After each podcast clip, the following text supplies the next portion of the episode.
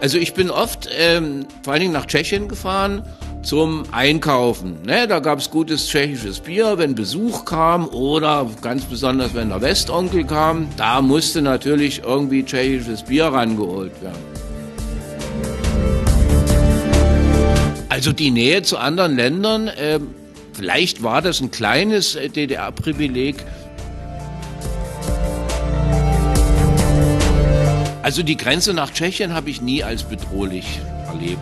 Vielleicht auch, weil eben aufgrund der Sprache da so was wie ein Kulturverständnis da war. Staatsbürgerkunde.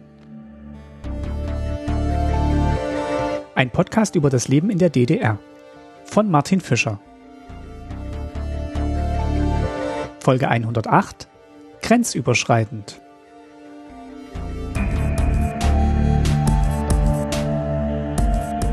Hallo und herzlich willkommen zur neuen Folge Staatsbürgerkunde. In dieser Folge geht's mal wieder an die Grenze. Aber nicht an die innerdeutsche Westgrenze der DDR, sondern an ihre Ostgrenze geht's heute. Wir sind unterwegs im Dreiländereck DDR, Polen, Tschechoslowakei und mein Gast Andreas berichtet, was er dort in seiner Jugend erlebt hat. Diese Folge ist auch dank eines Hörervorschlags zustande gekommen und daher geht erstmal ein großes Dankeschön an Hannes für die Idee zu diesem Gespräch und den entscheidenden Hinweis. Wenn auch ihr also Themen oder Gesprächspartnerinnen im Kopf habt und empfehlen könnt, schreibt mir. Die Audioqualität in dieser Folge ist nicht ganz so wie gewohnt, aber das bleibt die Ausnahme, versprochen. Und jetzt geht's los. Ich wünsche euch wie immer viel Spaß und Erkenntnisgewinn. Ich begrüße Andreas Hermann. Hallo. Hallo Martin. Genau, ich freue mich, dass das klappt, dass wir miteinander sprechen können. Ein Hörer von mir, der Hannes, der hatte die Idee, dass ich doch vielleicht mal eine Folge machen soll zum ja, zu der Grenzregion im Osten der DDR, also nicht zur Westgrenze, sondern zur Ostgrenze, zu den Ländern Polen und wie es damals hieß, der Tschechoslowakei, heute Tschechien. Und du hast dort gelebt, du bist dort in der Gegend aufgewachsen ähm, und kannst so ein bisschen drüber erzählen, wie das so war, an der Grenze zu diesen Ländern oder ja, zu einem oder mehreren von diesen Ländern zu leben. Herzlich willkommen. Ja, wir leben in einer interessanten Region im Dreiländereck, Deutschland, Polen und Tschechien.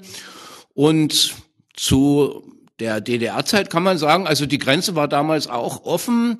Aber wenn man über die Grenze wollte, gleich ob nach Polen oder nach Tschechien, gab es ja immer verschiedene Erlebnisse. Also die Erlebnisse, die waren wie folgt. Ich bin damals als Jugendlicher mit dem S50 meistens ähm, nach Tschechien zum Beispiel Bier holen gefahren oder man kriegt da auch ab und zu mal eine Westplatte. Und ja, die Erlebnisse waren also wie folgt. Man fuhr also mit dem Moped bis zur Grenze und da war natürlich erstmal der Grenzübergang. Das heißt, da kam dann ein uniformierter Mensch und hat sich den Ausweis angeguckt und eventuell ist er auch noch mal ums Moped herumgelaufen und dann hat er einen weitergereicht. Aber da war man noch nicht in Tschechien oder in Polen, sondern da kam natürlich erst noch der Zoll. Der Zoll hat gefragt, wie man Geld äh, bekommen hat, also wie viel Geld man hat, also äh, tschechische Kronen oder polnisches Zloty. Eventuell musste man das Geld vorzeigen und der Zoll ließ sich auch den Ausweis zeigen, weil in diesem Ausweis war ein Stempel von der Bank, dass man also Reisezahlungsmittel erworben hat. So war das Prozedere. Es hat in der Regel nicht so lange gedauert, also nach 20 Minuten war man schon durch und aber immer noch nicht in Tschechien oder in Polen, weil, das kann man sich schon denken, ein ähnliches Prozedere gab es dann von den tschechischen oder den polnischen Behörden. Das heißt, da kam dann ein Grenzbeamter, hat kurz in den Ausweis geguckt und der Unterschied jetzt zwischen der deutschen und der polnischen, tschechischen Abfertigung, der war dieser, dass also dort der Zoll bei der Einreise nicht in den Ausweis geguckt hat. Also beim Zoll wurde man dann durchgewunken. Wahrscheinlich wussten die Leute, aha, hier ist einer, der kommt Bier holen oder guckt irgendwie, was er äh, kaufen kann, was es in Deutschland nicht gibt. Naja, also wie gesagt, nach diesen Erlebnissen war man dann entweder in Polen oder in Tschechien, konnte was einkaufen gehen, man konnte auch eine schöne Wanderung machen. Also es war nicht nur Einkaufstourismus, sondern so wie auch heute sind viele Deutsche in der Grenzregion auch am Wochenende rübergefahren zum Essen gehen, zum Wandern, im Sommer zu baden. Also was man so auch heute unter Tourismus versteht. Ne? Wie, alt, wie alt warst du denn, als du da rübergefahren bist? Ja, ja, ich war, also mit 14 durfte man ja den Moped-Führerschein machen. Und da bin ich dann natürlich als Jugendlicher mit meinem S50, ich glaube, es war sogar rot, ja, ich glaube, es war ein rotes S50. Mit 14 Jahren bin ich dann immer, immer rübergefahren, regelmäßig. Ne? Wie hast du das denn so erlebt? Also diese, diese Nähe zu anderen Ländern, ähm, beziehungsweise wie hast du die DDR erlebt und dann vielleicht auch gesehen, ah, da gibt's noch weitere Länder. Ähm, kannst du das mal beschreiben, wie du, wie das so bewusst geworden ist und was du dann daraus gemacht hast? Also die Nähe zu anderen Ländern, äh, vielleicht war das ein kleines äh, DDR-Privileg, die hat natürlich schon auch ein bisschen so das bei mir dann hervorgerufen, was man heute vielleicht so unter Freundschaft, auch äh, unter Interesse für Fremdsprachen ähm, versteht. Ich kommen wir vielleicht später noch dazu, hatte dann auch in der Schule Tschechisch gelernt, ne? Und es blieb dann auch nicht bei dem Tschechisch lernen, sondern wir hatten auch eine Patenklasse in Tschechien, in Schumperk, die wir dann besucht haben. Und ich denke mal, durch diese Grenznähe hat sich bei mir so schon das Interesse für fremde Kulturen entwickelt. Auch ein bisschen, ja, der, der, der ganz frühe Blick nach Europa. Also sehr weit konnte man ja in Europa nicht blicken, aber man konnte zumindest nach Polen und nach, nach Tschechien schauen, so eben in diesem kleinen Grenzverkehr. Das heißt, ihr wart, äh, wir können auch gerne jetzt schon drüber sprechen, du hast in der äh, Schule Tschechisch gelernt und ihr habt dann tatsächlich auch, also seid offiziell von der Schule aus mal in diese Länder gefahren, also in die Tschechoslowakei im Speziellen. Ja, also ich bin in Löbau gegangen auf die erweiterte Oberschule EOS und dort gab's die Möglichkeit, ab der zehnten Klasse Tschechisch zu lernen. Also ich war in einer Tschechischklasse es gab vier Klassen und eine davon war die Tschechischklasse. Ne? Das hatte auch eine, eine, eine ziemlich praktische Bewandtnis. Das heißt, wer in der Tschechischklasse war, der konnte entweder das Fach Biologie oder Chemie abwählen. Ne? Und da ich in Chemie nicht so besonders gut war und ähm, mein Chemielehrer, der mochte mich auch nicht so richtig, also ich kann da mal auch eine kleine Episode erzählen, warum der mich nicht mochte. Ähm, wir hatten eine Klassenarbeit geschrieben und da hat er vorne eine Hühnerfeder verbrannt mit einem Streichholz und hat gesagt, schreiben Sie auf, was Sie sehen. Ja? Und ich wusste nicht, was er meinte. Also da sollte eine Gleichung hin für Eiweißoxidation. Und da habe ich dann in der letzten Minute, damit dort überhaupt was stand, habe ich geschrieben, Hühnerfeder plus Wärme gibt Hühnerfederoxid. Ja, so. Und damit war das Verhältnis zum Chemielehrer etwas gestört. Er hat gedacht, ich nehme ihn nicht so richtig ernst. Und da habe ich dann beschlossen, außerdem hat es mich natürlich wirklich interessiert, habe ich dann beschlossen, also jetzt lernst du Tschechisch und wählst Chemie ab. Und das hat mir auch äh, ja ja ganz ganz viel Freude gemacht. Zumal wie gesagt wir relativ intensiv Tschechisch hatten. Also wir hatten in der elften Klasse dann jeden Tag eine Stunde Tschechisch. Wir hatten einen sehr guten Tschechischlehrer. Das war ein Sudetendeutscher, also jemand, der auch sozusagen muttersprachlich dort in diesem Gebiet zwischen ja Radek und äh, Liberec, Jablonec, Nadniso aufgewachsen war war. Und der hatte sogar das Lehrbuch geschrieben, also den Teil 1 Tschechisch, äh, was es in der DDR gab, den hat damals der Herr Kühne, also das war der Herr Kühne, unser Tschechischlehrer, den hat der geschrieben. Ne? Und dann hatten wir auch eine Patenklasse in Schumperk, also Schumperk ist so 15 Kilometer von der deutsch-tschechischen Grenze entfernt, auch in einem Gymnasium. Und dort sind wir einmal im Sommer hingefahren, haben dort mit äh, den tschechischen Jugendlichen gesprochen, hatten auch so eine Art Ferienlager und da sind auch Freundschaften entstanden, Brieffreundschaften, das, was man als Jugendlicher so macht. Und das war für mich äh, ein sehr, sehr schönes Erlebnis und ich glaube auch für die anderen Leute, die da in der Tschechischklasse waren, wobei man dazu sagen muss, dass ähm, das gar nicht so viele waren, die Tschechisch lernen wollten. Also ich habe es sozusagen in Anführungsstrichen gerne gemacht, aber es gab auch welche, die waren in der Tschechischklasse und die hatten aber mit Tschechisch gar nicht so viel am Hute. Äh, die Klasse musste irgendwie voll werden und da waren dann Leute, die zum Beispiel Medizin oder irgendwas Naturwissenschaftliches äh, studierten oder studieren wollten und die mussten aber irgendwas abwählen und die, die haben dann zum Teil Biologie abgewählt. Wie gesagt, ich habe vorhin gesagt, man, man konnte Chemie oder Biologie abwählen.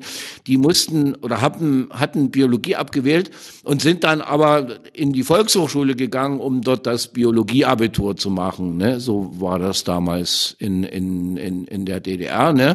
Und ja, ich sag mal, also diese Tschechischkenntnisse, die haben ja auch hinterher noch ein bisschen was gebracht. Ich habe dann in Leipzig, habe ich dann studiert und das war auch noch zu DDR-Zeiten. Und da gab es ja den internationalen Studentensommer, wo man nach Tschechien, man konnte auch nach äh, in die Sowjetunion oder nach Bulgarien fahren. Und jedenfalls mein erster Studentensommer, der war in Tschechien. Ähm, oder genauer gesagt, das ist heute Slowakei, also in Koschice, aber die sprachen auch Tschechisch, ne? Und da war ich dann gleich, also da war eine große deutsche Gruppe und aufgrund meiner Tschechischkenntnisse war ich dort gleich sozusagen äh, Brigadeleiter. Also ich war dort der der der Ansprechpartner für die Tschechen äh, unter den deutschen Studenten und eines Tages kam auch mal jemand vom Radio, also vom vom Koschitzer Radio, also ich weiß gar nicht mehr, wie der Sender da hieß. Und da habe ich dann doch, das war in der zwölften Klasse, da habe ich doch ein tschechisches Interview gegeben. Und das war natürlich äh, ganz toll für die Tschechen, weil die konnten sich nicht vorstellen, dass ein Deutscher noch dazu aus der DDR Tschechisch lernt. Ja. Worum ging es da in dem Interview? Da ging es um die internationalen Studentenbrigaden, um den sozialistischen Wettbewerb, wie wir auf der Baustelle arbeiten. Also es war ein ziemlich sozialistischer Journalist, der mich da befragt hat, weil es ging ja alles auch um um, um, um, um, um Planerfüllung und so. Und in diesem Kontext war das da noch. Mit. Okay. Und er hat natürlich dann auch gefragt, äh, ob wir denn auch äh, touristisch ein bisschen unterwegs sind. Und ja, na klar waren wir das. Wir waren dann noch in der Hohen Tatra, wir waren in, in Bratislava und haben natürlich uns Košice ganz gut angeguckt. Das heißt, du warst das erste Mal mit der Schulklasse dann in Tschechien oder gab es davor auch schon ähm, Momente, wo du mal äh, die DDR verlassen hast?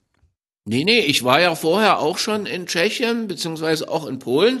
Also ich hatte ja vorhin die Geschichte von den Erlebnissen erzählt, die man an der Grenze hatte. Das war davor. Und da kann ich ja vielleicht gleich mal weitermachen. Mhm. Ja, klar, bin ich rübergefahren, habe 20 Mark der DDR umgetauscht. So viel durfte man umtauschen für einen Tag. Und dafür bekam man 60 Kronen. Also der Kurs war eins zu drei. Und ja, da habe ich dann Bier geholt. Dann gab's Läden, also in unserem Fall drüben in Warnsdorf, also einen großen Plattenladen. Und dort kriegte man ab und zu mal eine Westplatte. Also ich habe dann immer nach dem Bier holen, habe ich äh, ins Schaufenster geguckt, ob da irgendwas da ist. Und ja, also Linda Ronstadt, kann ich mich erinnern, war da. Es war auch mal eine Platte von den Beatles da. Und da habe ich dann manchmal noch eine Platte mitgenommen. Also Karel Gott habe ich auch gekauft, ne?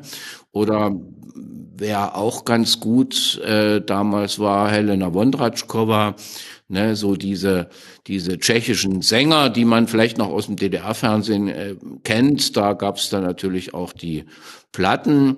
Ja, das waren so die allgemeinen Erlebnisse. Und dann will ich mal, also jetzt kann ich es ja sagen, es ist, glaube ich, verjährt. Dann will ich noch mal ein ganz besonderes Ereignis schildern. Ich habe auch als Jugendlicher fotografiert und in Tschechien gab es ein Blitzgerät für die Praktika, ne? ein ganz mhm. besonders gutes und das wollte ich haben. Habe ich im Schaufenster gesehen und Problem war natürlich, ich hatte nicht so viel Kronen, ne? also das, das kostete, glaube ich, so umgerechnet 150 DDR-Mark und da habe ich mir überlegt, ja, wie, wie, wie kommst du zu den Kronen? Also man konnte natürlich mehrere Tage rüberfahren, also es gab pro Tag wie gesagt, 20 D-Mark, 20 DDR-Mark, die man umtauschen konnte, aber die musste man natürlich im Urlaub dann aus, ausgeben und ich wollte ja nicht in Urlaub fahren, sondern ich wollte ja dieses Blitzgerät erwerben. So, was habe ich gemacht? Ich habe für sechs Tage Kronen umgetauscht. Ne, da hatte ich dann genug Geld, um dieses Blitzgerät zu kaufen. Bin rübergefahren oder beziehungsweise in dem Falle bin ich rübergelaufen über die Grenze mit einem Rucksack. Ne, da hatte ich so ein paar alte Socken, ein paar Schuhe und so, Tourist wandern, habe ich dann den Leuten an der Grenze, also dem Grenzpolizisten äh, da erzählt. Naja, na ja, durch in den Laden rein, Blitzgerät gekauft, so, dann hatte ich kein Geld mehr. Nu konnte ich aber nicht zurück, weil es gab immer den Stempel für dieses Geld. Und ich hätte, um mich korrekt zu verhalten, ja einen Stempel haben müssen am Tag, wo ich eingereist bin und dann wieder äh, sechs Tage, wo ich wieder aus Tschechien ausgereist bin. Also habe ich das Blitzgerät in den Rucksack gesteckt und bin über die grüne Grenze illegal in die DDR eingereist. Ne? Ja, da habe ich dann die Woche zu Hause verbracht und ich brauchte natürlich den Stempel für die Kronen, äh, sonst hätte ich ja beim nächsten Mal keine gekriegt. Ja, was habe ich gemacht? Ich bin über die grüne Grenze durch den Wald wieder nach Tschechien eingereist, natürlich mit meinem Rucksack, also mit den Schuhen und den Socken und so weiter, ähm, und bin von der tschechischen Seite zum Grenzübergang gegangen und habe dort gesagt, ja, es war ein schöner Urlaub und ich bin jetzt wieder zurück und wunderbar und das Wetter war gut und wir waren wandern und so weiter. Und da bin ich dann wieder in die DDR eingereist ne, und hatte, hatte dann voller Stolz mein Blitzgerät erworben, mein tschechisches für den Fotoapparat. Und sag mal, wie hast du es bezahlt? Also was war, was war die Währung, mit der du es bezahlt hast? Ich habe das in Kronen bezahlt. Mhm. Also ich habe für eine Woche Kronen umgetauscht. Da hatte ich genügend Geld, um das Blitzgerät zu kaufen. Aber du hättest es nicht legal mit rausnehmen dürfen. Darum ging's nicht. Ähm, das hätte ich legal mit rausnehmen dürfen. Es ging darum, dass man nicht so viel Geld hatte, um dort äh, solche teuren Waren zu kaufen. Ah, okay. Man bekam Kronen, aber diese Kronen waren Sinne der Politik dafür gedacht, für touristische Zwecke, also dass man essen gehen ah, kann, verstehe. dass man äh, dort auch mal ein, ein Zimmer bezahlen kann und so weiter. Ne? Oder ich hätte auch sechs, sechs Tage rüberfahren können und hätte dann allerdings im Wald schlafen müssen. Also okay. ich musste, wie gesagt, Kronen sparen. Also entweder ich hätte Kronen gespart hätte das kaufen können oder ich habe es dann in einem Ruck gemacht und habe sozusagen geschmuggelt. Okay. Und hast die vier, hast die fünf Tage woanders verbracht, also wieder zu Hause quasi und bist dann wieder zurück? Ich habe die fünf Tage zu Hause verbracht und bin dann über die grüne Grenze nach Tschechien wieder eingereist und dann wieder ausgereist aus Tschechien in die DDR auch um diese Geldkontrolle zu machen, weil die haben kontrolliert, ob man noch Geld hat, beziehungsweise man hat bei der Ausreise einen Stempel auch vom deutschen Zoll bekommen, dass man mit dem Geld, also mit diesen Reisezahlungsmitteln sozusagen ordentlich umgegangen ist. Und dann kriegte man bei der Bank beim nächsten Mal dann wieder Kronen. Wenn man diesen Stempel nicht hatte, dann kriegte man nämlich keine Kronen mehr. Hast du jemandem davon erzählt, wie du das gemacht hast? Ja, guten Freunden habe ich erzählt. Also es gab dann auch im Freundeskreis so ein paar, oh, wo hast denn das her? Wo, wie hast denn das gemacht? Und habe ich gesagt, ja, das habe ich aus der, habe ich aus Tschechien mitgebracht. Also dass ich da über die grüne Grenze bin, das habe ich jetzt nicht erzählt. Ne? Also meiner Mutter habe ich es erzählt, aber auch erst hinterher. Und, und die haben sich nicht gewundert, dass du schon wieder zurück bist von deinem Urlaub in äh, Tschechien so schnell? Nö, das war ja so geplant, weil die Aktion, also diese kriminelle Energie, die war ja durchgeplant. Okay. Hast du das dann auch öfter gemacht? Nein, dann nicht mehr. Nee. Ich hatte, nee. Also es ist, ja, es hätte sicher Möglichkeiten gegeben. Also es war damals auch so, dass viele Leute nach Tschechien fuhren, um, um Baumaterial zu kaufen. Also es gab zum Beispiel Kacheln fürs Bad, da gab es in Tschechien bessere Sachen. Oder es gab auch Zement. Also in der DDR war es manchmal schwierig mit dem Zement. Der wurde zugeteilt und in Tschechien gab es relativ gut Baumaterialien. Ne? Aber ich war ja 14 Jahre kein, kein Eigenheimbauer oder sowas. Also da hatte ich jetzt keinen keinen Bedarf an, an solchen Dingen. Ne? Hast du die Grenze als bedrohlich erlebt oder war das für dich eigentlich normal, dass dass es da eine Grenze gibt, dass man da auch relativ einfach für dich rüberkommen kann. Also war das für dich bedrohlich in irgendeiner Form? Also die Grenze nach Tschechien habe ich nie als bedrohlich erlebt.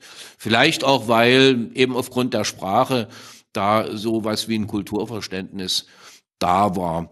Was eine Zeit lang wirklich bedrohlich war, das war die Grenze nach Polen. Mhm. Das heißt, die war nämlich eine Zeit lang mal gesperrt. Also es ging ja, ich glaube 1900, 1983 so, 82, 83 war das, da kam es dann zu diesen Demonstrationen mit der Solidarność in Polen. Ne?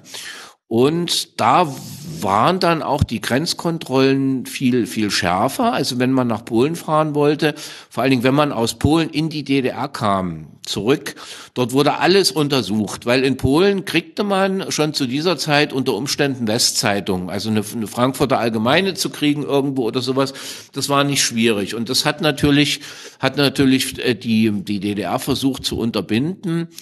Und eine Zeit lang war dann die Grenze gänzlich geschlossen. Ja, das war nicht so schön und ich muss sagen, Polen, also ich habe als Jugendlicher auch mal eine Reise gemacht mit Jugendtourist, die gab's, da habe ich gesagt, gut, da fährst du mal mit nach Polen. Also wir waren in, in Torun und in Poznan und dort waren Demonstrationen. Also ich erinnere mich noch in Poznan war eine Arbeiterdemonstration und da habe ich ein Foto gemacht. Ich hatte einen Dia-Film in, in, in der Kamera und da waren zwei Polizisten die haben mir den Fotoapparat äh, weggenommen und haben den Film raus, also haben den Film belichtet, okay. also haben mir den gesamten Film unbrauchbar gemacht. Ne?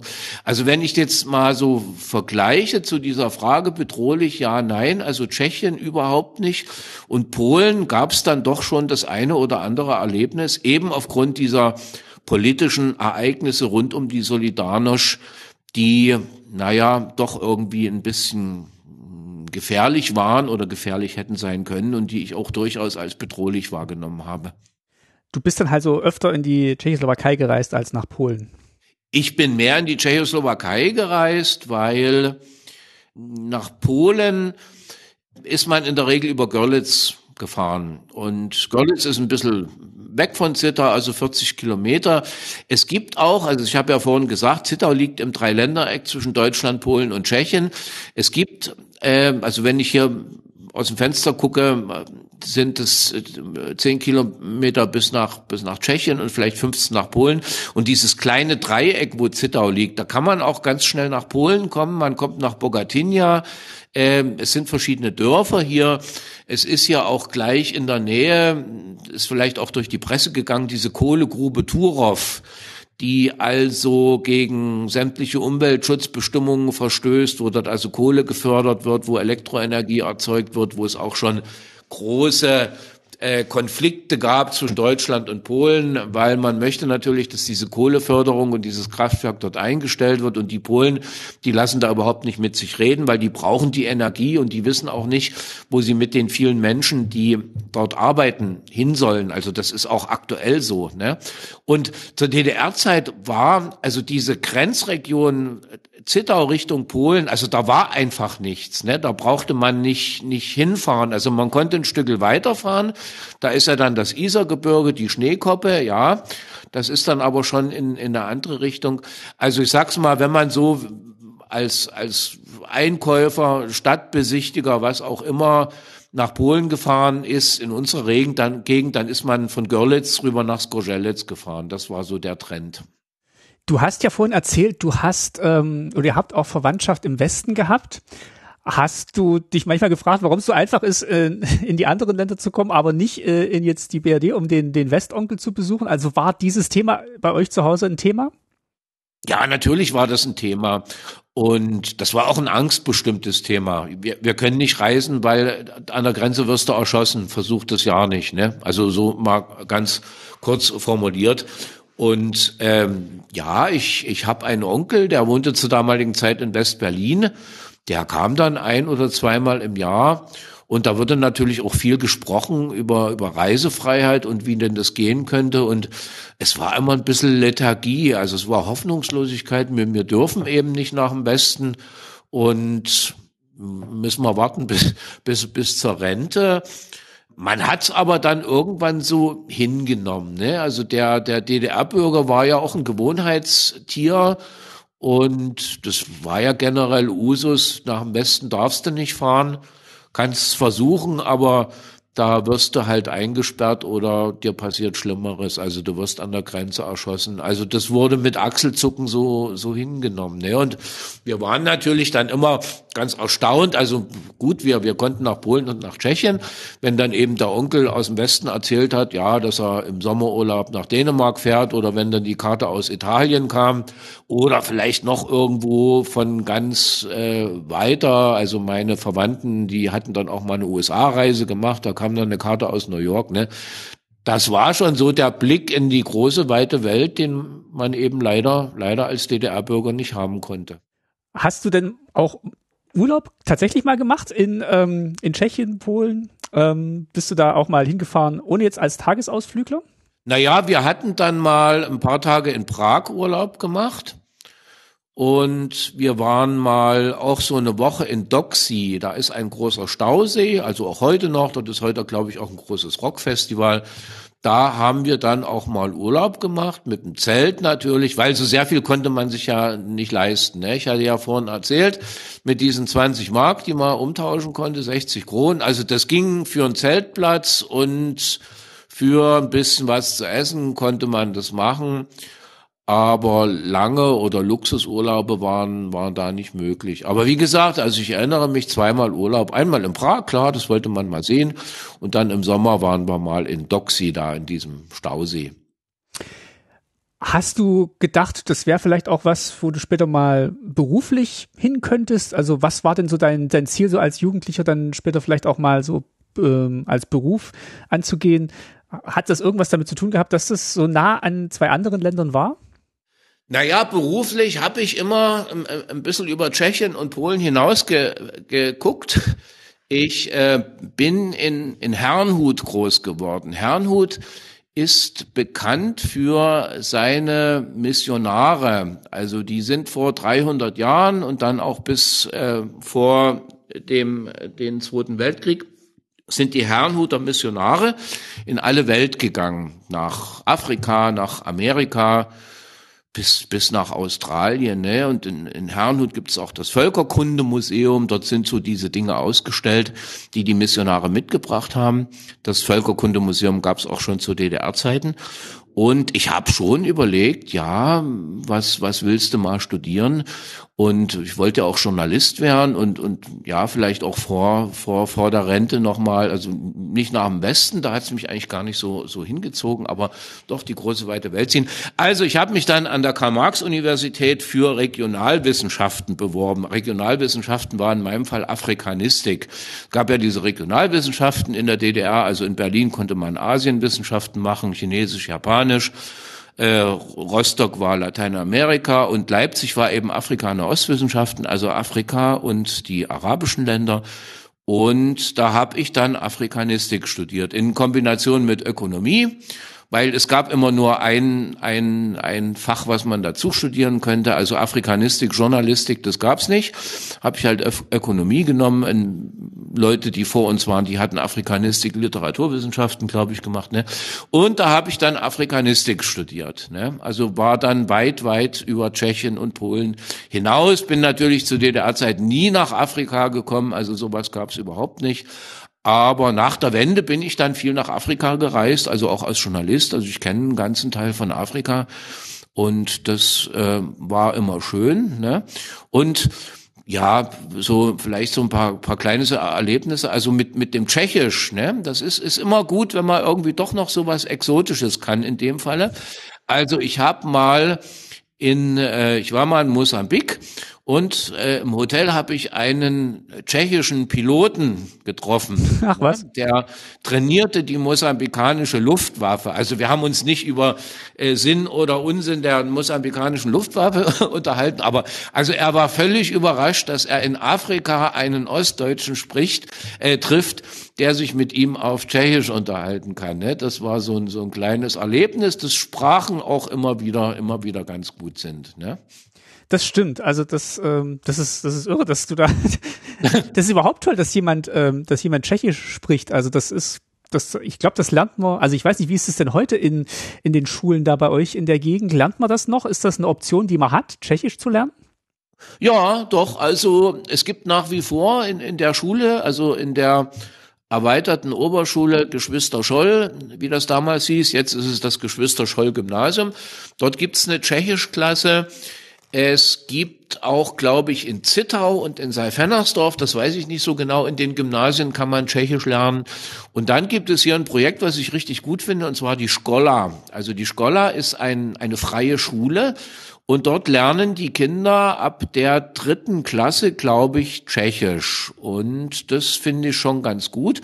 Und es gibt auch ansonsten Menschen, die hier in die Volkshochschule gehen und dort Tschechisch lernen. Weil äh, es stimmt, glaube ich, nicht äh, so äh, diese, die, diese Aussage, die Deutschen, die sind zu faul, die, die Nachbarschaftssprache zu lernen. Also die lassen die Tschechen oder die Polen Deutsch lernen oder Englisch und erwarten dann, dass die mit denen Deutsch reden. Also ich kenne relativ viele, die auch in die Volkshochschule gehen und die die Sprache lernen, auch im Sinne von, von einfach guter, guter Nachbarschaft. Das ist so mein, mein Blick auf die Sache hier, ne? Und es ist immer schön, wir wachsen ja auch zusammen in Europa, ne? Wir in unserer, in unserer Dreiländerregion, in unserer Nachbarschaftsregion. Und da ist es zum einen praktisch, wenn man ein bisschen Tschechisch kann, weil es gibt natürlich viele, viele Tschechen, die, die eben auch wirklich nur Tschechisch können. Und es ist irgendwie auch etwas Verbindendes. Ich meine, Sprache ähm, öffnet auch Herzen und Seelen. Und wenn man dann doch ein bisschen Tschechisch kann, in meinem Fall, also Polnisch kann ich nicht, aber eben Tschechisch, dann dann öffnet das doch oder die die eine oder andere Tür. Und das das finde ich eigentlich gut. Und ich denke mal, das ist auch gut fürs gemeinsame Europa, denn ich, ich denke mal an anderen deutschen Grenzregionen, wenn ich jetzt mal an, äh, an Südwestdeutschland denke, da gibt's ja auch schon lange diese deutsch-französischen Partnerschaften, mhm. wo auch Französisch gelernt wird. Genau. Und ich denke mal, ähnlich sollte man auch den, den Ansatz hier bei uns in der Dreiländerregion wählen. Also es, Tschechisch ist natürlich eine, eine schwere Sprache. Und es gibt immer mal so Versuche, auch seitens der Behörden, also im Landratsamt, dann werden dann die Mitarbeiter mal zum Tschechischkurs geschickt oder die Polizei soll Tschechisch lernen oder auch bei der Sächsischen Zeitung.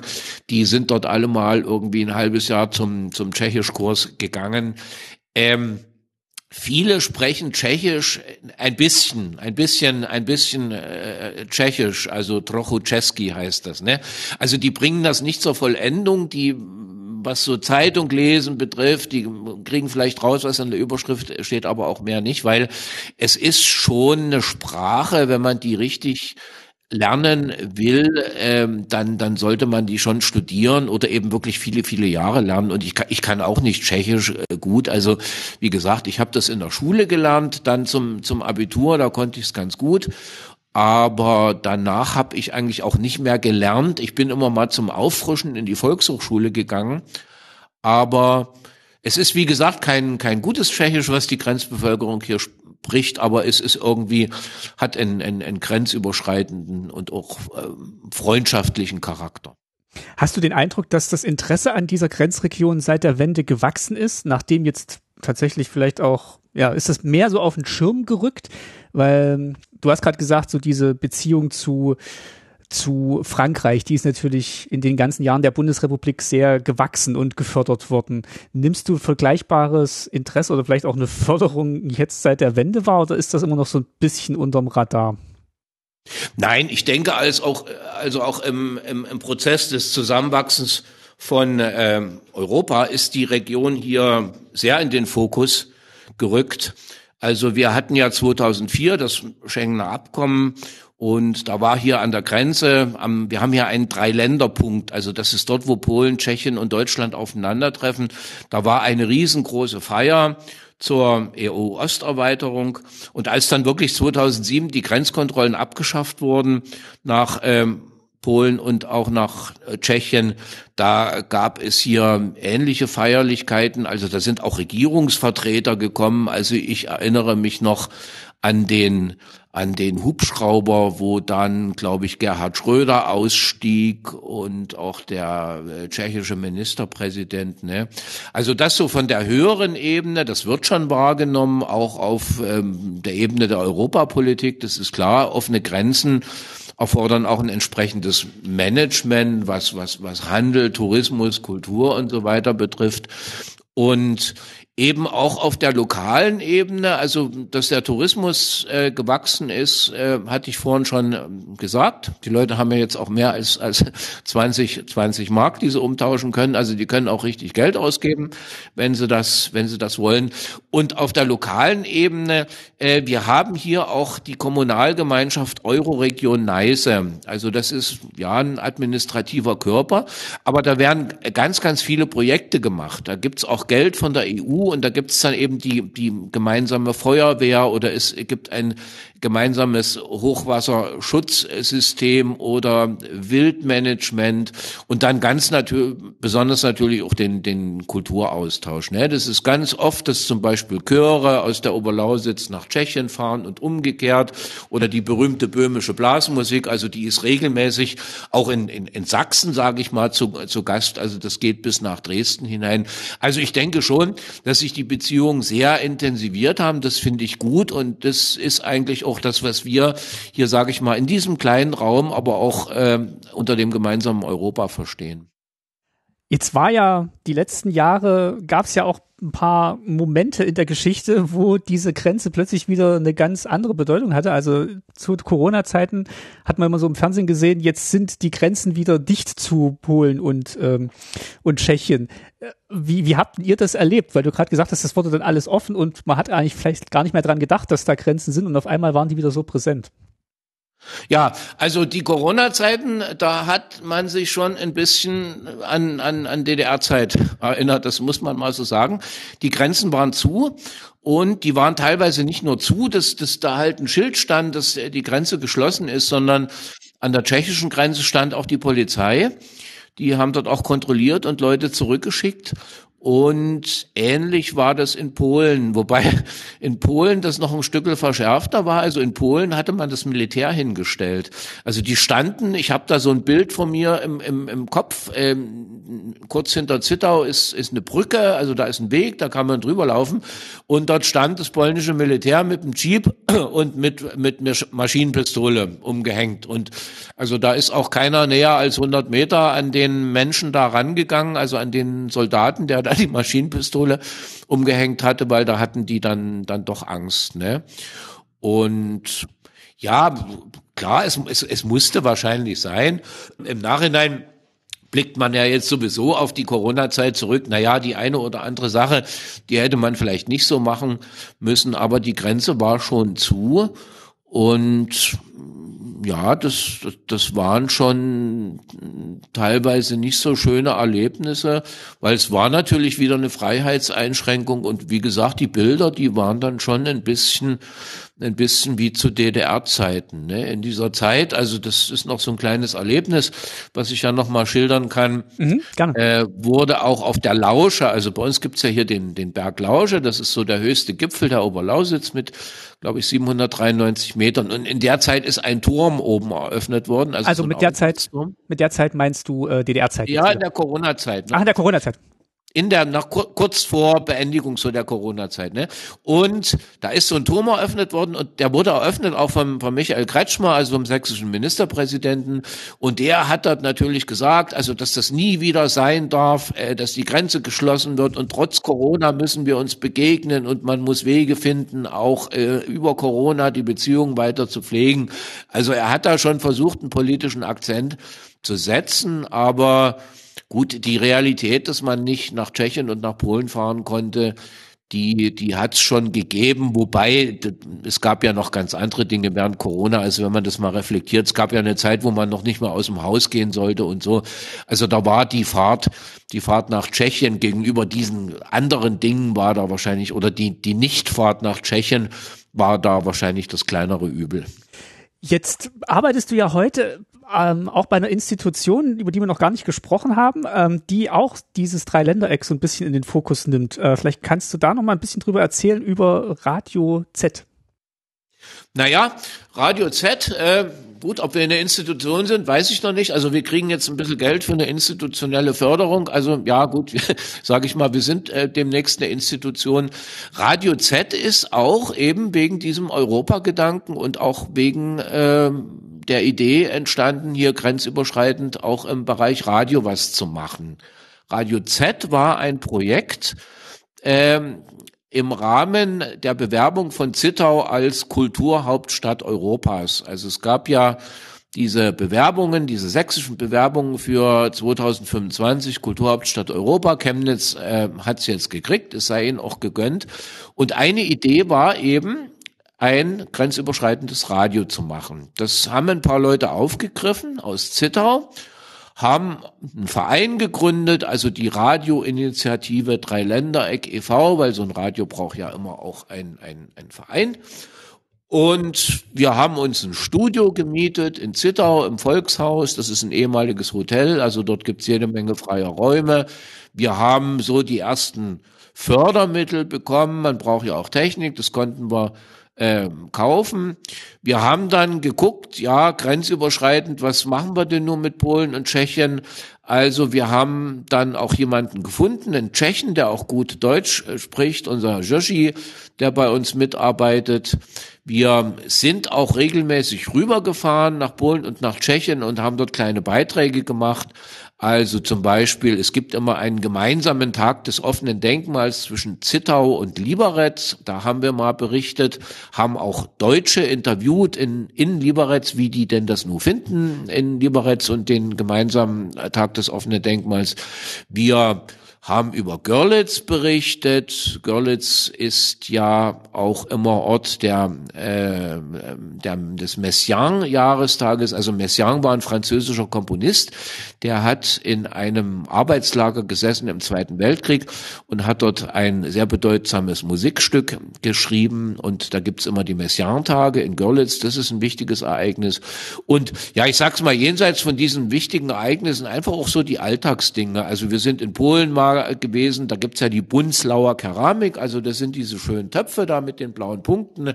Da haben wir mal eine Reportage gemacht, Bunzlau und der gute Ton. Ne? Also der Ton, in dem Falle nicht der Radioton, sondern der Ton, der dort halt zu Gefäßen geformt mhm. wird. Oder wir sind in äh, Tschechien auch mal äh, dazu dort gewesen und haben mal so eine deutsch-tschechische Diskussion über grenzüberschreitende Sachen aus dem Zittauer Rathaus übertragen, also auch mal eine längere Geschichte. Ne?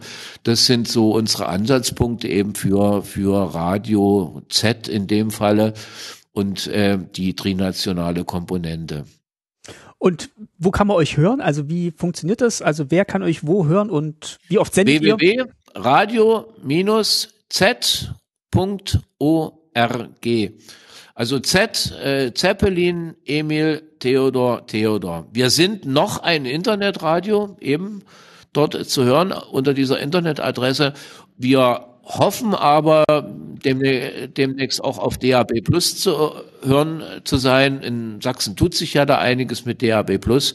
Also dann kann man uns auch in, in diesen Regionalmuxen oder im sächsischen Gesamtmux, so genau weiß man das noch nicht, kann man uns hören. Auf jeden Fall, man kann uns weltweit auf www.radio-z.org hören.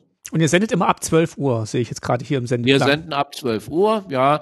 Wir haben auch eine dreisprachige Seite, also da sind so kleine Fähnchen unten, da kann man das umschalten. Äh, ja, wir haben auch ein kleines Projekt ins Leben gerufen, Radio Jednanie. Also Jednanie ist ukrainisch und bedeutet Gemeinschaft. Und wir haben einfach mal geguckt, in der Euroregion hier gibt's hier, gibt's hier geflüchtete Journalistinnen in dem Fall. Ne? Und wir haben wirklich ein paar gefunden und die machen hier auch ein ukrainisches Programm auf Ukrainisch für ihre eigenen Landsleute. Das wollen wir auch noch ein bisschen ausbauen. Wir hatten ein bisschen Problem mit unserem Namen Radio Z. Ne? Also dieses Z, das ist ja dieses russische haben wir schon überlegt, ob wir uns in Neise Radio umbenennen müssen oder keine Ahnung, irgendwo sowas, sind dann in die Stadtverwaltung Zittau gegangen, weil dieses Radio Z, das steht ja für Zittau und nicht für irgendein russisches Kriegssymbol. Und ja, und da hat uns der Bürgermeister aber beruhigt, der hat gesagt, also den Buchstaben Z, den gibt's schon seit über 2000 Jahren. Und die Stadt Zittau hat dieses große Z auch auf ihren Logos stehen und wir sollen das mal so, wir sollen das mal so belassen. Und ja, das äh, würde auch äh, äh multinational nicht, nicht negativ gesehen, dass wir Radio Z heißen. Ja, das ist noch so eine kleine Episode am Rande, die, ja, leider muss man ja sagen, zeitgemäß ist. Was verbindet denn, ähm, ja, also äh, absolut, das ist, ähm, das ist schön, dass es, dass das so für euch funktioniert und dass das ein Angebot ist, was vielleicht auch in, was auch wichtig ist, dass es das gibt, um zu sehen, da ist eben östlich von der Deutschlandgrenze geht's halt auch noch weiter und da, da sind auch interessante Geschichten zu erzählen. Was verbindest du denn heute mit dieser Region? Ähm, was, wenn du, wenn du sagst, jetzt kannst du ja überall hinreisen, aber was, was verbindest du jetzt so mit deiner direkten Umgebung, wo du jetzt siehst, die das, ja, diese, wie stellt sich diese Grenzregion für dich heute dar? Naja, die Umbrüche des, des Strukturwandels, die sind natürlich zu sehen. Ähm, es gab nach der Wende unheimlich viel Arbeitslosigkeit in der Region, weil Industrien, wir hatten in Zittau Fahrzeugbau, also diese Rohbohr-LKWs, wenn die noch jemand kennt aus DDR-Zeiten, die wurden in Zittau gebaut. Das ist alles nicht mehr existent. Es gab viel Textilindustrie in der Oberlausitz, ähnlich in Tschechien. Und das ist natürlich alles geschrumpft. Es hat sich bis zu einem Grad, bis zu einem gewissen Grad gesund geschrumpft. Also vor allen Dingen die Textilindustrie, da ist wieder ein bisschen was gewachsen. Also man hat sich da spezialisiert, zum Beispiel auf Industrietextilien. Also hier werden zum Beispiel Matten für die Flugzeugindustrie äh, produziert oder auch der gute alte Kord, also die Kordhose. Äh, in Europa gab es wohl mal eine Zeit, da hat keiner mehr Kord produziert und das äh, hat man dann hier sozusagen revitalisiert. Die Textilindustrie ist wieder ein bisschen da. Was gar nicht mehr da ist, der Fahrzeugbau in, in Zittau, Robur. Also es gibt noch äh, Metallindustrie, also auch Automobilzulieferer, die bestimmte Teile herstellen. Die sind wieder auf dem Gewerbegebiet. Und das hat sich ein bisschen gebessert, aber es ist natürlich so, dass die Arbeitslosigkeit hier auch entsprechende Verwerfungen hervorgerufen hat. Also Zittau hat äh, seit der Wende bis heute ungefähr 15.000, 20.000 Einwohner verloren. Oh. Die sind nach dem Westen gegangen oder ja, halt keine, keine Zuzüge mehr.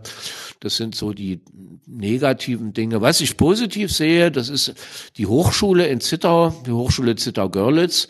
Ähm, also hier gibt es nicht nur junge Menschen, die Naturwissenschaften, Ingenieurswissenschaften lernen, sondern die auch, sage ich mal, diesen grenzüberschreitenden Gedanken irgendwie mit mitleben. Einmal im studentischen Leben, klar Kultur, aber es gibt in Zittau auch das internationale Hochschulinstitut. Dort gibt es zweisprachige Studiengänge, also Deutsch-Polnisch oder Deutsch-Tschechisch. Dort gibt's jede Menge Verbindungen auch zu entsprechenden Hochschuleinrichtungen in Polen und Tschechien. Das sind so die, die Aufschwinge. Görlitz ist eine wunderbare Stadt geworden, eine wunderbare Renaissancestadt. Es ist fast alles saniert. Es ist ein Kleinod. Manche sagen auch, das ist das kleine Nürnberg. Da entwickelt sich sehr viel mit Tourismus. Das sind so die positiven Sachen. Und ansonsten, es ist einfach auch eine schöne Gegend hier. Wir haben eigentlich alles, was man so zum Glücklichsein braucht. Wir haben eine schöne Natur, wir haben Berge, wir haben Wasser, wir haben, ja, wir haben auch billige Immobilienpreise. Ne? Wenn ich manchmal so Leute durch die Gegend äh, führe, äh, gerade durch die Dörfer, da kann man schon so ein Umgebindehaus für relativ wenig Geld erwerben. Man muss natürlich noch viel reinstecken, wenn es saniert werden soll. Aber wenn das dann Leute sind aus Hamburg oder aus München, denen man dann sagt, man kann hier für 50.000 Euro was kriegen, da ist das schon sehr, sehr erstaunlich.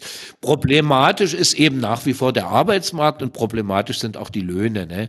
Also die Betriebe, die ich hier genannt habe, also Textil, Metallurgie, auch Tourismus, die äh, zahlen natürlich nicht äh, die Löhne, die man im Westen zahlen kann. Und da gibt es dann auch immer wieder, ja, Konflikte, was die Löhne betrifft. Und es sind ja nicht nur die Löhne, es sind ja später auch mal die Renten und so weiter. Das sind so die negativen Dinge hier, ja.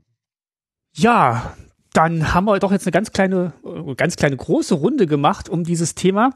Fällt dir noch was ein, beziehungsweise gibt's noch so, so Momente, wo du sagst, das ist eigentlich auch so typisch, daran erinnere ich mich immer wieder, wenn ich jetzt zurückdenke an ja meine Besuche in in Tschechien besonders? Also du hattest erzählt von der von der Leica-Beschaffung, wie du dann Sachen auch mal äh, rübergeholt hast. Also teilweise das Bier legal, teilweise die die Kamera vielleicht äh, so halblegal. Ähm, Gibt es noch irgendwelche Anekdoten, die du damit verbindest? Naja, was habe ich noch an Anekdoten? Also ich habe noch eine Anekdote vielleicht äh, nach der zwölften Klasse. Äh, sind ein Kumpel und ich äh, nicht hier über die Grenze gefahren, sondern da in dieses Bäderdreieck, also Cala Vivari, Franzensbad, Marienbad, mhm. ne, haben uns dort die Städte angeguckt und hatten natürlich auch kein Geld, ne? Stichwort 20, 20 Mark. Ja. Das heißt, wir haben wild gezeltet. Wir haben im Maisfeld da unser Zelt aufgeschlagen, haben dort kampiert und diese Region, Carlo Vivari, die ist ja nicht weit weg von der Grenze zur Bundesrepublik. Ne? Und wahrscheinlich gab es dort auch irgendwie, es gab es bei uns übrigens auch, den Grenz-ABV, das habe ich noch nicht erzählt, also den Abschnittsbevollmächtigten, ah. also mhm. dieser, dieser Volkspolizist, der meistens mit dem Moped durchs Dorf fuhr. Ähm, den gab's hier und sowas gab's wahrscheinlich bei den Tschechen auch. Und jedenfalls hat er uns der Stasi gemeldet. Naja, also wir früh Maisfeld, Sonne, schöner Tag, stand ein Jeep vor dem Maisfeld, zwei uniformierte und ein, ja, wahrscheinlich jemand von der tschechischen Sicherheit. Naja, die haben uns dort einkassiert und haben uns auf die Wache geschleppt und haben uns dort verhört. Das heißt, die haben gedacht, wir zelten und so. Ja, warum, warum zelten die? Warum gehen die nicht ins Hotel? Wollen die unentdeckt bleiben? Also die haben gedacht, wir wollen nach dem Westen abhauen. Wollten wir aber wirklich nicht. Na ja, und das war auch so ein Schlüsselerlebnis, weil die Uniformierten sind dann gegangen. Also da war dann der Kollege in Zivil, schönen Anzug mit Schlips, der hat sich dann mit uns beschäftigt. Der war wahrscheinlich auch geschult, hat uns die richtigen Fragen gestellt. Ähm, also das waren so Fragen, ging los, was wir hier wollen und was wir studieren wollen und äh, ja, wo wir herkommen, ob wir einen Westonkel haben und so weiter und so fort. Das wollte der alle wissen, alles wissen. Ne? Und der kriegte dann auch mit, dass wir, dass wir Tschechisch können. Also der konnte gut Deutsch, ne? Der war wahrscheinlich dort für die für die deutschen Leute zuständig, die abhauen wollten, keine Ahnung.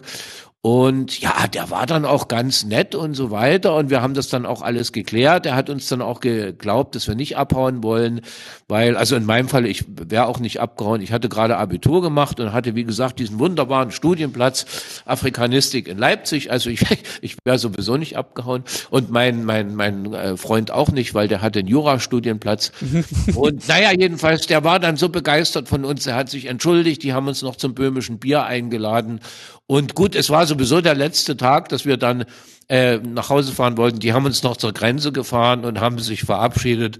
Und ja, also der, der tschechische Stasi-Mann, sage ich mal so, der hat sich dann noch super freundlich von uns, von uns verabschiedet. Also auch wieder mal so ein Beispiel, dass doch äh, eine Fremdsprache ein bisschen die Herzen öffnet.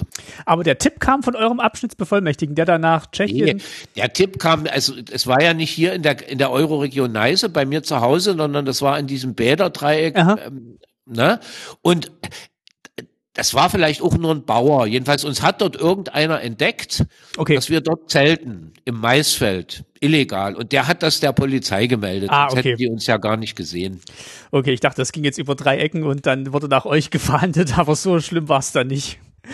Wart ihr eigentlich auch, war da äh, ähm, äh, Zittau die Ecke oder da bei euch, war das dann auch ein offizieller Grenzübergang, so für den kleinen Grenzverkehr oder war das äh, eher nur für die, also war das hauptsächlich für die eine Möglichkeit, die dort gewohnt haben? Oder kamen da wirklich auch Reisende aus der ganzen DDR, die da bei euch durch sind? Nee, es kamen schon Reisende aus der ganzen DDR bei uns durch. Also auch Leute aus Berlin, Dresden, wo auch immer, die zum Skifahren ins Isergebirge, mhm. den Jeschken gefahren sind. Ne? Die kamen bei uns durch und sind hier über den normalen Grenzübergang, also in Warnsdorf oder eben hier in, in, in, in Zittau, sind hier rübergefahren. Ne? Okay. Ja, dann haben wir doch jetzt einen kleinen guten Eindruck bekommen über diese Region, von der ich auch noch nicht so viel gehört hatte. Und ich habe mich sehr gefreut, dass das geklappt hat. Und jetzt haben wir ja doch eine, eine Stunde fast drüber gesprochen. Also wirklich, äh, wirklich toll, dass du da so so viel noch weißt und so viel erzählen konntest. Ja, ich habe mich auch gefreut. Ich ähm Wir haben auch gute Beziehungen hier, sage ich mal, das kann ich vielleicht noch erzählen, gerade nach Berlin. Also es gibt bei uns in Großhennersdorf eine Umweltbibliothek. Das war auch oppositionelles Zentrum zu DDR-Zeiten schon seit den 80er Jahren. Und dort sind sehr viele Berliner auch hingekommen, beziehungsweise ähm, wir hatten zwar hier in der Region tschechisches Fernsehen, das konnte man gucken, aber man hatte kein Westfernsehen hier, ne? weil alles Hinterraum Dresden, das war ja das Tal der Ahnungslosen. Und äh, Leute, die Berlin-Verbot hatten, ne, weil die oppositionell waren oder über die Mauer geguckt haben oder keine Ahnung, die hat man ganz oft hier in die Oberlausitz geschickt und hier mussten die arbeiten und da waren sehr viele Berliner drunter. Also ich erinnere mich sehr schön an, an Kontakte auch zu Leuten aus Berlin zu DDR-Zeiten und jetzt natürlich auch noch. Andreas, ich sage vielen Dank, dass du dir Zeit genommen hast und hier zu Gast warst. Ja, ich danke dir, dass wir oder dass ich hier auch ein bisschen was erzählen konnte und ich hoffe, dass es Interesse findet und ja, gern wieder einmal. Genau, hört bei Radio Z rein und besucht vielleicht mal die Gegend, wenn ihr da noch nicht wart. Das lohnt sich bestimmt. Vielen Dank. Okay. Tschüss. Tschüss. Das war mein Gespräch mit Andreas. Ich hoffe, es hat euch gefallen. Das Objekt zur Folge, das Erik aus dem DDR-Museum jetzt präsentiert, hätte Andreas bestimmt gute Dienste geleistet auf seinen Ausflügen. Aber Erik hat auch noch weitere Infos zu den Ostgrenzen im Gepäck.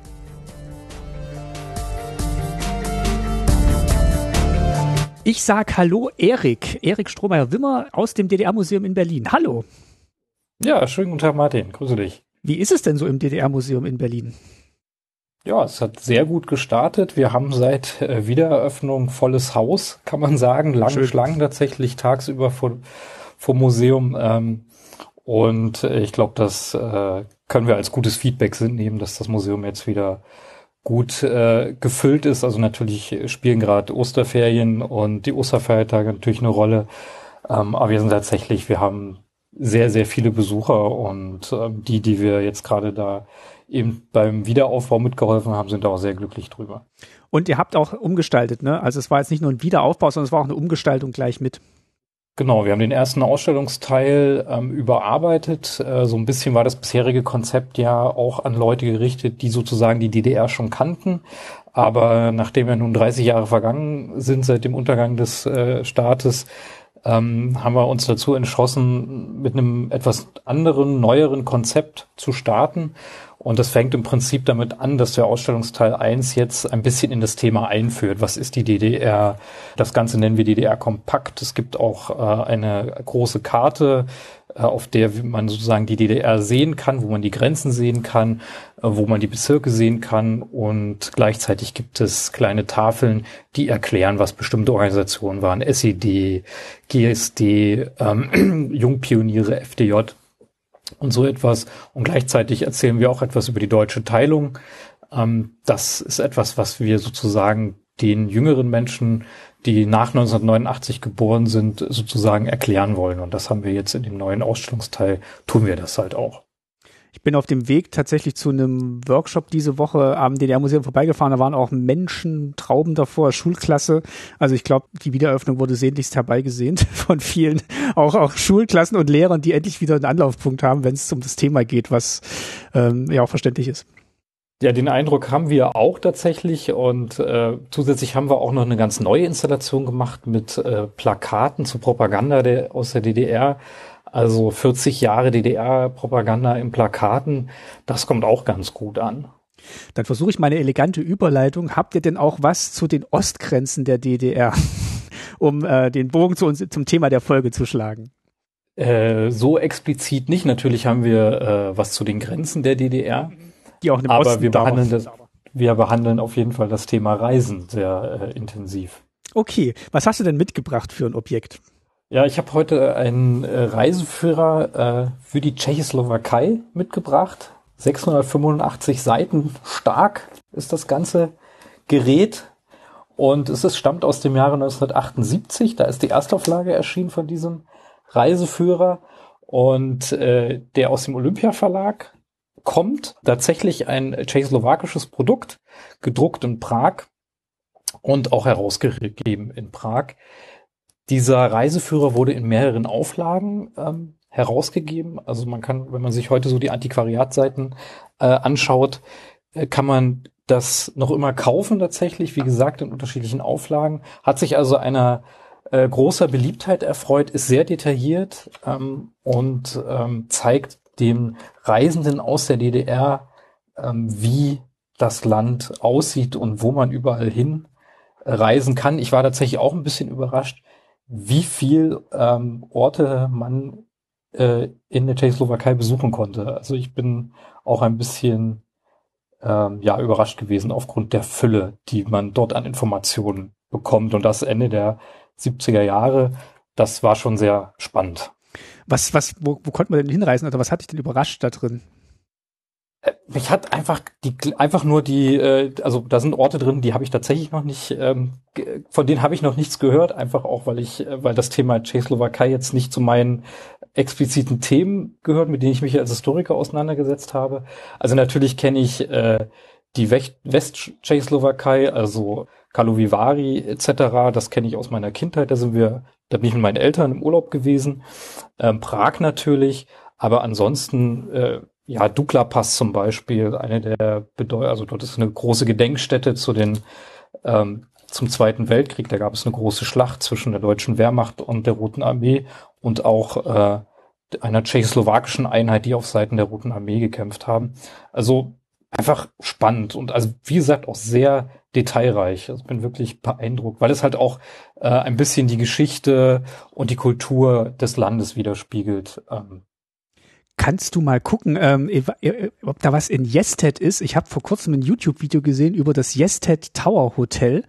Das sieht aus wie so ein gelandetes Spaceship, was da ganz oben auf so einem Berg sitzt und das man heute noch ich mal besuchen gucken, kann. Ob ich das jetzt so auf Anhieb finde. Ich glaube, das habe ich tatsächlich beim Blättern äh, gesehen. Das hat so eine konische Form, also so eine Kegelform nach oben. 66. Ach schade, nee, ist, ist zumindest kein Bild dabei leider. Aber ich verlinke das auf jeden Fall, weil das ist äh, sehr eindrücklich. Das kann man heute noch besuchen. Wir hatten gerade noch gesprochen, so ein bisschen über die, die Ostgrenzen an sich. Du hattest noch ein Thema mitgebracht, was über den Reiseführer hinausgeht. Genau, was halt eng verknüpft ist mit äh, der Frage des Reisens. Ähm, es gilt ja generell für die DDR. Ähm, die DDR hat ja versucht, ihre Bürger so weit wie möglich im Land zu halten. Deswegen äh, wurden die Grenzen vor allem nach Westdeutschland geschlossen. Und auch äh, an den anderen Grenzen hat man versucht, das Reisen, naja, zumindest so schwer wie möglich zu machen. Und spätestens mit, ähm, mit dem Mauer, mit dem Mauerbau 1961 blieb den äh, DDR-Bürgerinnen gar nichts anderes üblich, als entweder im Land oder halt in den Bruderstaaten äh, des Warschauer Paktes, mit denen die DDR verbündet waren, ähm, zu reisen. Das war nicht so ganz einfach, ähm, weil einerseits das halt versucht würde zu erschweren. Andererseits, weil die Länder selber, also das gilt vor allem für die Sowjetunion, das gilt aber auch für Bulgarien oder auch für Rumänien, versucht haben, den Zufluss an Touristinnen so gering wie möglich zu halten. Die direkten Nachbarn, äh, Nachbarstaaten der äh, DDR waren Polen und die Tschechoslowakei. Und ähm, dieser Druck, dem der sich sozusagen auf die Flüchtenden ab 1961 aufgebaut hat, hat dazu geführt, dass sie versucht haben, über die ähm, osteuropäischen Länder ins westliche Ausland zu fliehen. Und äh, um das sozusagen so ein bisschen zu unterbinden oder, oder auch den Reiseverkehr generell zu regulieren, gab es in den 60er Jahren das erste Mal äh, Abkommen mit diesen beiden Ländern, in dem so etwas wie Tourismus überhaupt erstmal ermöglicht wurde. Das heißt, äh, es gab noch Visa, aber es war möglich, in diese Länder zu reisen und das waren auch am Ende die beliebtesten beiden Reiseländer, zumindest bis Anfang der 80er Jahre. Ähm, und Anfang der 70er Jahre wurde das noch weiter, noch mehr erweitert. Da hat man mit diesen beiden Ländern Abkommen geschlossen, wo visafreies Reisen möglich war für die DDR-Bürgerinnen. Und das haben dann auch viele also, in Anspruch genommen? Das wurde viel in Anspruch genommen. Das gilt vor allem in erster Linie für Tschechoslowakei. Die Tschechoslowakei war ja so ein besonderes Tor, weil wir reden ja hier äh, in diesem Podcast vom Dreiländereck. Es gab ja äh, noch ein anderes Dreiländereck, an dem sich äh, die Bundesrepublik anschloss. Das heißt, die Tschechoslowakei war deshalb interessant, weil auch BürgerInnen aus der Bundesrepublik Urlaub in, in der Tschechoslowakei machen konnte und Familien, die sich zum Beispiel eben nicht, in nicht mehr in der DDR treffen konnten, aus politischen Gründen, weil sie Flüchtlinge waren, weil sie also Ausreisende waren. Ähm, die haben sich zu Familienfeiern zum Beispiel in der Tschechoslowakei getroffen. Das ist so einer der Punkte, warum dieses Land so besonders ist. Und andererseits ist es so, dass ähm, ab äh, dem Aufkommen der Solidarność in Polen dann die Grenzen wieder dicht gemacht wurden. Das heißt, ein einfaches, freies Reisen äh, nach Polen war ab 1981 nicht mehr möglich. Und das galt bis 1989, also bis die Mauer gefallen ist. Das heißt, für so eine Art grenzüberschreitenden Verkehr war letztlich dann nur noch die Tschechoslowakei offen. Und das prägt dann halt auch die 80er Jahre in der DDR. Ich erinnere mich, wir waren auch mal als Familie in äh, der Tschechoslowakei und wir waren einmal in Bulgarien. Da sind wir aber hingeflogen. Ähm, und ja, als, äh, meine Eltern haben Hochzeitsreise gemacht in die, äh, nach Prag. Also es war schon das Land, wo viele äh, oft hingereist sind tatsächlich. Das ist richtig. Man sieht das auch tatsächlich an den Zahlen. Die sind relativ hoch ähm, für die Zeit. Also die genauen Zahlen habe ich jetzt nicht so einfach parat, aber ähm, es gehörte mit zu den rei beliebtesten Reisezielen, weil, also das ist halt der andere Punkt, wenn man sagt, natürlich war es möglich für, für DDR-Bürgerinnen auch zum Beispiel in die Sowjetunion äh, zu reisen oder eben nach Ungarn oder nach Bulgarien, aber das war im Verhältnis relativ teuer. Deswegen, und außerdem wurde tatsächlich, wurden die, die Reiseströme in die weiter wegliegenden Länder äh, massiv ähm, kontrolliert. Das heißt, es wurden nur Kontingente herausgegeben. Und Individualreisen, die gab es auch. Es gibt da, glaube ich, auch ein sehr schönes Buch aus dem CR Links Verlag über Individualreisen in die Sowjetunion. Aber das hatte dann immer so ein zwei, das war immer so ein zweischneidiges Ding, weil man sich einerseits waren es langwierige Wege, um das zu beantragen, und andererseits war das dann auch im Land. Also die Sowjetunion hat Individualtouristen, äh, TouristInnen äh, eher ungern gesehen. Mein mein Gast hat ja auch nochmal berichtet, dass jetzt auch im Zuge von Corona nochmal die Grenzen dicht gemacht wurden und dann wieder quasi so eine Ostgrenze da war. Und ähm, jetzt mittlerweile ist ja wieder alles offen und ich glaube, es ist nach wie vor eine Reise wert. Also wir haben auch jetzt mal wieder eine Reise gemacht nach, ähm, nach Tschechien, äh, wie es ja jetzt äh, wieder heißt oder jetzt heißt. Und äh, es ist einfach ähm, ja sehr schön. Also wir waren dann auch in Prag und ich glaube, da gibt's noch viele schönere Ausflugsziele, die man vielleicht auch mit dem Reiseführer nochmal ansteuern kann. Das ist ich, bestimmt ich interessant. sagen, interessant wäre, ist, ist sicherlich mal mit so einem älteren Reiseführer äh, heutzutage eine Reise zu machen, weil die die grundlegenden architektonischen Bauten sind ja da. Das, äh, der ist ja nach dem Zweiten Weltkrieg entstanden, deswegen dürfte das alles noch stehen. Ähm, jetzt habe ich in meiner äh, Aufregung völlig vergessen, was zur Grenzsicherung zu sagen. Der Unterschied ähm, zur Ostgrenze, zur äh, innerdeutschen Grenze ist nämlich, dass zwar die Grenzen überwacht wurden, Deswegen spricht man von Grenzüberwachung äh, zu Polen und der Tschechoslowakei äh, im Gegensatz zur nächsten Eskalationsstufe, das ist die militärische Grenzsicherung, so wie sie an der innerdeutschen Grenze mhm. vollzogen wurde. Und das sieht man dann auch an der Art und Weise, wie viele Leute ähm, von den Grenztruppen äh, der DDR dort eingesetzt wurden. Also wir, wir reden hier von 200 bis 300 Leuten, ähm, äh, Soldaten, vor allem äh, höhere Dienstgrade, vor allem Berufssoldaten, die äh, an der Tschechoslowakei, also jeweils 200 bis 300 sowohl an der Tschechoslowakei als auch ähm, an der Grenze zu Polen. Das hat natürlich auch einfach damit zu tun, dass sowohl Polen als auch die Tschechoslowakei ja selber einen Grenzschutz äh, gemacht haben. Ähm, das heißt, man hatte sozusagen eine doppelte Sicherung drinne. Das, dieses, das hatte man ja an der innerdeutschen Grenze eben nicht. Und äh, außerdem waren es eben halt schlichtweg einfach Verbündete. Deswegen war hier die Sicherung eine ganz andere.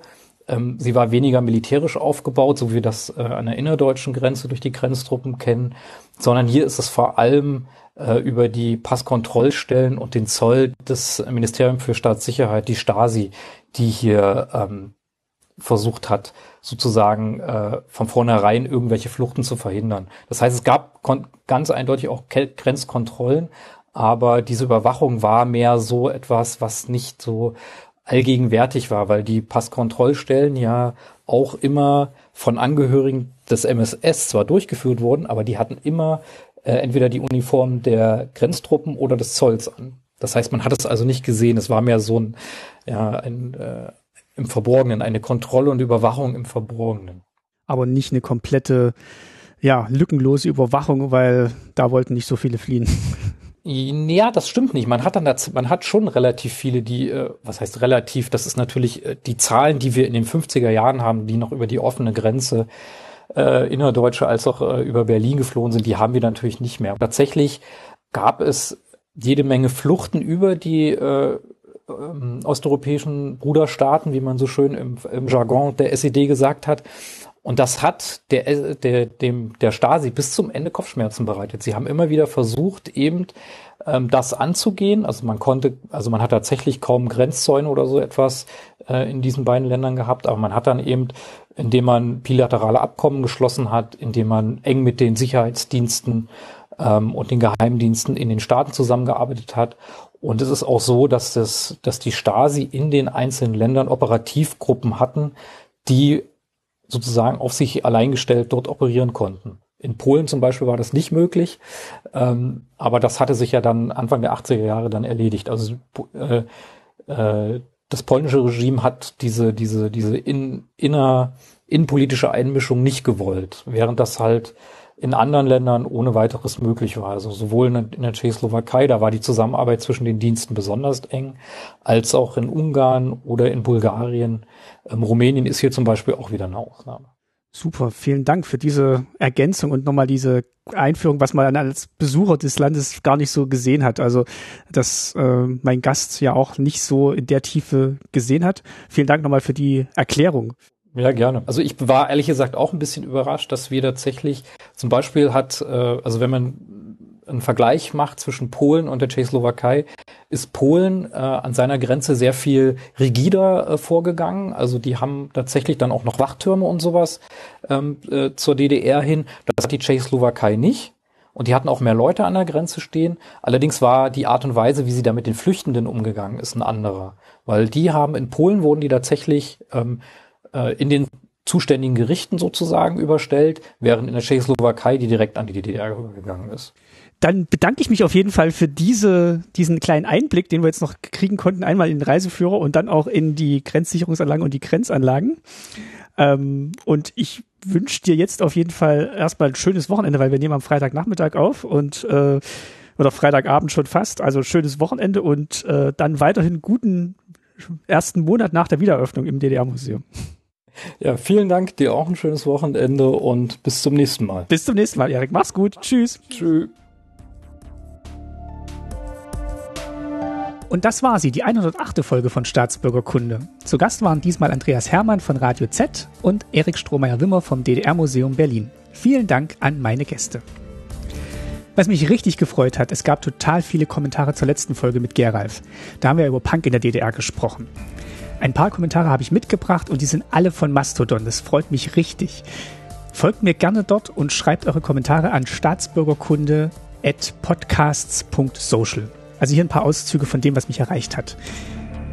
Tiger schreibt, grandios. Jetzt gibt's wirklich eine Folge mit Geralf. Kann es kaum erwarten, sie mir heute noch anzuhören. Vielen, vielen Dank.